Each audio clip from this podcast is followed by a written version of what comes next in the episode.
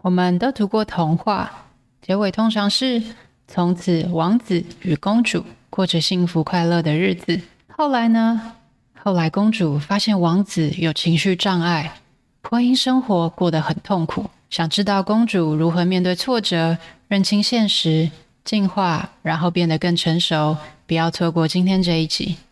欢迎来到中途笔记，这是一个关于阅读笔记还有语言障碍的 podcast。我是中中，每个礼拜三你会听到一本新的书，带给你一些点子和灵感。听完后，欢迎到中途笔记粉专或网站继续讨论。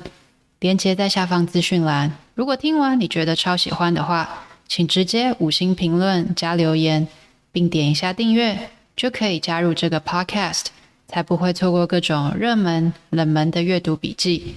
每周带你实现更多。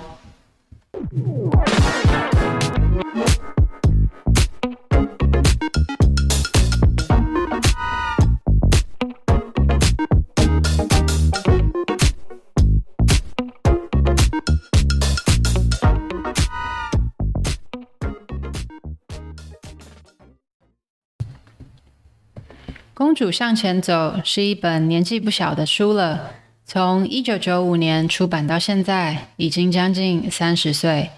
在读完后，我认为这本书会不断被提出，还真的有厉害的地方。作者 Marcia Gray 是一位行为治疗和个人发展的教育家，运用童话、譬喻的方式，将许多在咨商和心理学领域的理论。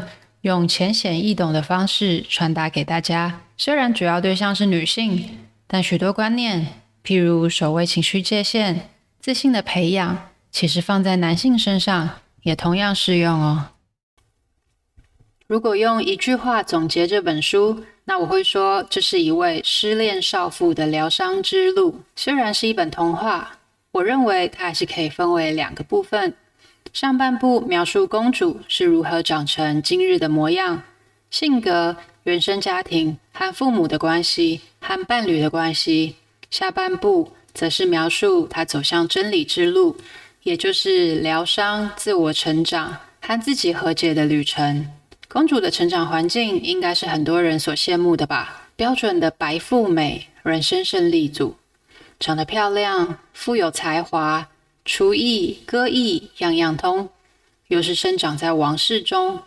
不止如此，也如愿的嫁给了一位高富帅，也就是王子。王子拥有像湖水般蔚蓝的眼睛，渊博的学识，又很会谈情说爱。这么棒的出场设定，乍看之下都觉得网友们一定是搞错了。这怎么会是失恋必读好书呢？但鲜为人知的是。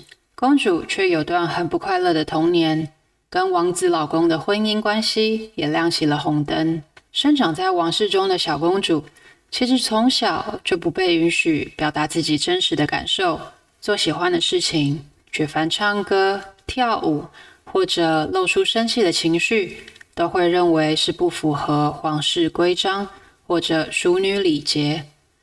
而婚后才发现，王子并不喜欢公主追求自己的梦想，譬如表演舞台剧、成为明星，或者出版美食书，成为畅销作家。更令公主心碎的是，王子像忽然被恶魔附身般的喜怒无常性格，也让她心力交瘁。而王子总总会在退嘎后，充满亏欠感的诚心道歉，就像在反复经历心碎。原谅，付出更多，再心碎的循环后，公主终于看开，爱回不来，踏上寻找真理之路。公主第一个面对的挑战是如何不被自己的泪水淹没。当面临洪水来袭时，从小就排斥游泳的公主差点要被淹死了。而海豚的出现，帮助公主把心情平静下来，进而学会游泳。公主终于感受到了平静。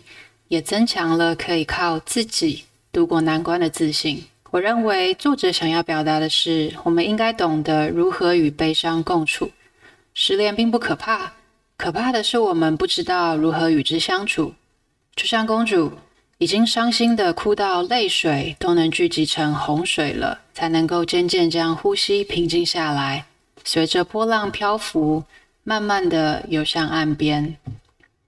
上岸之后的公主很快面临了抉择：是应该跟随自己的直觉，走那条崎岖的路，还是跟着随身携带的皇家地图，走地图指示的平缓道路？选择了后者的公主，很快的进入一团迷雾，最后进入了迷失旅人营地。迷失旅人营地装满好多在外人看来感到不可思议的动植物，譬如因为觉得自己跳得不够高而害怕跳跃的兔子，觉得自己唱得不够好而害怕唱歌的鸟，甚至是不好意思结果实的苹果树，只因为苹果树看到周围的橘子都是结橘子，所以觉得自己长错果实了。不只是害怕更不好意思。这些动植物们还会埋怨妈妈为什么要把自己生下来，或者没把它们生得好一点。更奇葩的，当属湖边的男人了。他看起来似乎想钓鱼，却因为拿不定主意该用哪一支钓竿、用哪一种钓饵，而而踌躇不前，甚至开始怀疑湖里真的有鱼吗？由于找不到答案，男人干脆放弃做决定了。因为他实在很害怕做出错的决定，于是就坐在湖边，动也不动。看起来是座雕像，其实是个会呼吸的活人呢。这让我想起社会心理学的一个概念，叫做聚光灯效应。意思是我们总是认为别人正在高度观察着自己的一言一行。比如今天出门时才发现妆化得不整齐，因此觉得大家都在笑自己。殊不知，每个人都有自己的事物要烦心，也许根本没人注意到呢。但我们却过了好不自在的一天。公主在迷失旅人营地所看到的一切也是这样的，因为这些动植物和男人只选择看到自己相信的东西，而忘了自己的存在本身就是美好的。想想没有兔子、鸟的森林会有多失色，只能吃橘子，不能吃苹果会有多乏味。钓不到鱼就代表错误和失败吗？至少我们学到哪根钓竿不好用。大部分的女人们从来没有离开过营地，甚至离开过后又回来了。原因很简单，因为习惯，因为很难离开已经熟悉的一切，甚至也不相信有更好的地方可以去。而尝试过却失败的旅人更认为，寻找真理的旅程，比沉浸在痛苦里还要艰辛，但公主显然不愿意就此打住，因此继续踏上了旅程。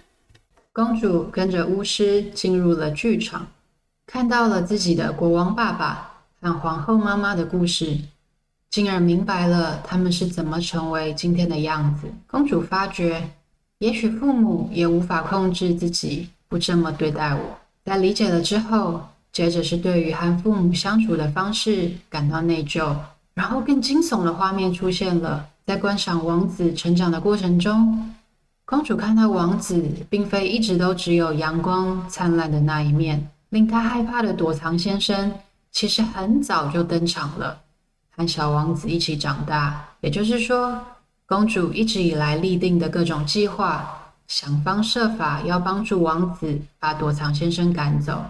其实都是徒劳的，因为躲藏先生一直存在着。这是一段理解和和解的过程。